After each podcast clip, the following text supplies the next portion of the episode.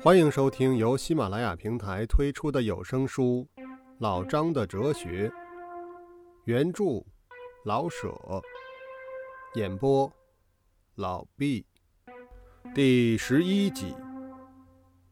王德、李应买菜回来，姑母一面批评一面烹调，批评的太过，至于把醋当了酱油，整勺的往烹锅里下。忽然发觉了自己的错误，于是停住批评，坐在小凳上，笑得眼泪一个挤着一个往下滴。李应的姑父回来了，赵瑞是他的姓名，他约有五十岁上下年纪，从结婚到如今，他的夫人永远比他大十来岁。矮矮的身量，横里比竖里看着壮观的像一个小四方肉墩。短短的脖子，拖着一个圆而多肉的地球似的脑袋，两只笑眼儿，一个红透的酒糟鼻，见人先点头含笑，然后道辛苦，越看越像一个极有经验的买卖人。赵姑父进了屋里，先普遍的问好，跟着给大家倒茶，弄得王德手足无措。要是王德在赵姑父的铺子里，他还有一点办法，他至少可以买赵姑父一点货物，以报答他的和蔼。赵姑母不等别人说话，先告诉她丈夫，她把醋当做了酱油。赵姑父听了也笑得流泪，把红鼻子淹了一大块。笑完一阵，老夫妻领着三个青年开始享受他们的晚饭。赵姑父递饭布菜，强迫王德、李应也喝一点酒，尝几块猪耳朵。二两酒，三个人喝。从理想与事实上说，赵姑父不会喝的超过二两或完全二两，然而却有些醉意。顺着鬓角往饭碗里滴滴有响的落着珍珠似的大汗珠，脸上充满了笑容，好像一轮红日。渐渐地把特红的鼻子隐灭在一片红光之中，像喷过火的火山掩映在红云赤霞里似的。酒足饭饱，赵姑父拧上一袋关东烟，叫李应把椅子搬到院中，大家团团的围坐。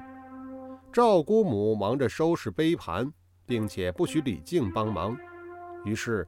李靖泡好了一壶茶，也坐在他姑父的旁边。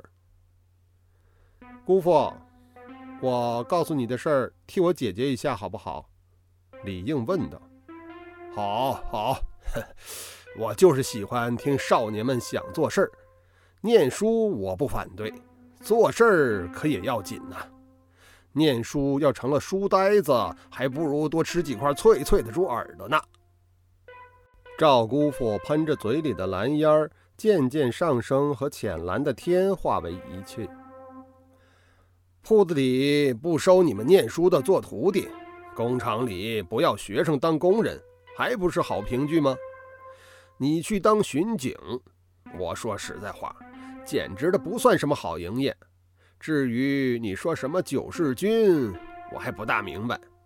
啊，救世军，李应回答道。啊，对对对，救世军，哎，那个是怎么一回事儿啊？好，我今天早晨出门，在街上遇见了老街坊赵四儿，他在救世军里一半拉车，一半做事。他说救世军收纳不少青年，挣钱不多，可是做的都是慈善事。我于是跑到救世军教会，听了些宗教的讲论，倒是很有理。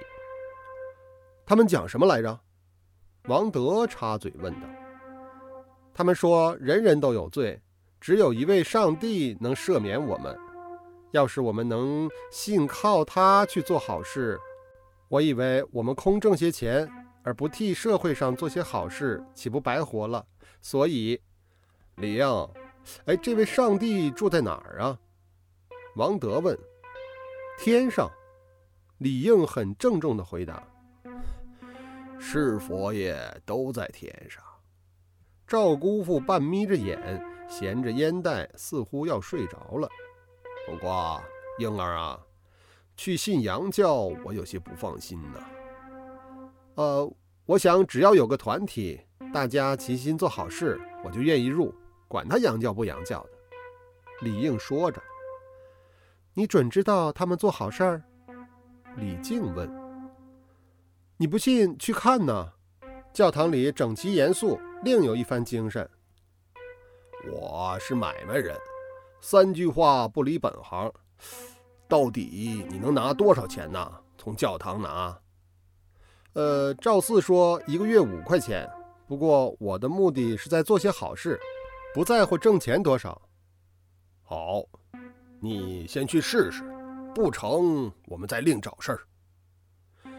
赵姑父向李应说完，又向王德说：“你的事儿怎么样了？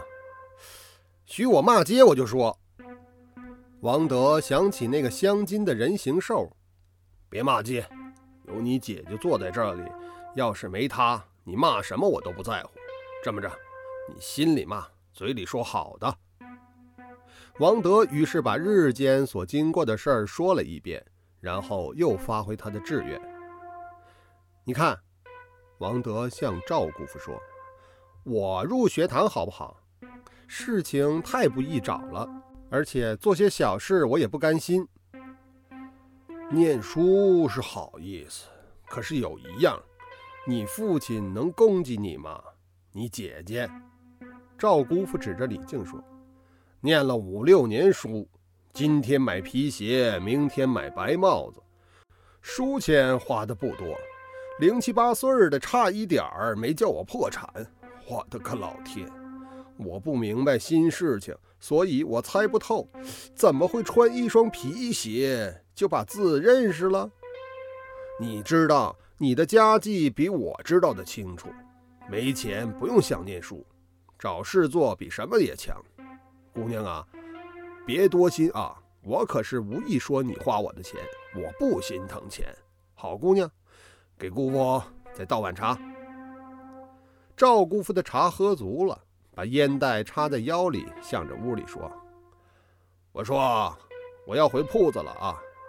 婴儿们的事儿有和我说的地方，叫他们到铺子里找我去。”我说：“，屋里赵姑母搭了腔，然后拿着未擦完的碟子走出来。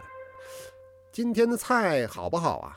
好，嗯。”就是有些酸，好你个，发酸可省酱油了呢，酱油比醋贵得多。老夫妇哈哈的笑起来。赵姑父又向李靖说：“谢谢姑娘啊，做饭倒茶的，等着姑父来给你说个老婆婆。不许瞎说，姑父。”李靖轻轻打了他姑父一下。好姑娘，打我，等我告诉你婆婆。赵姑父笑着往外走，姑母跟着问东问西，李应们还坐在院里。约么赵姑父一走出去四五分钟，依然听得见他洪亮而浑厚的笑声。第十一集完。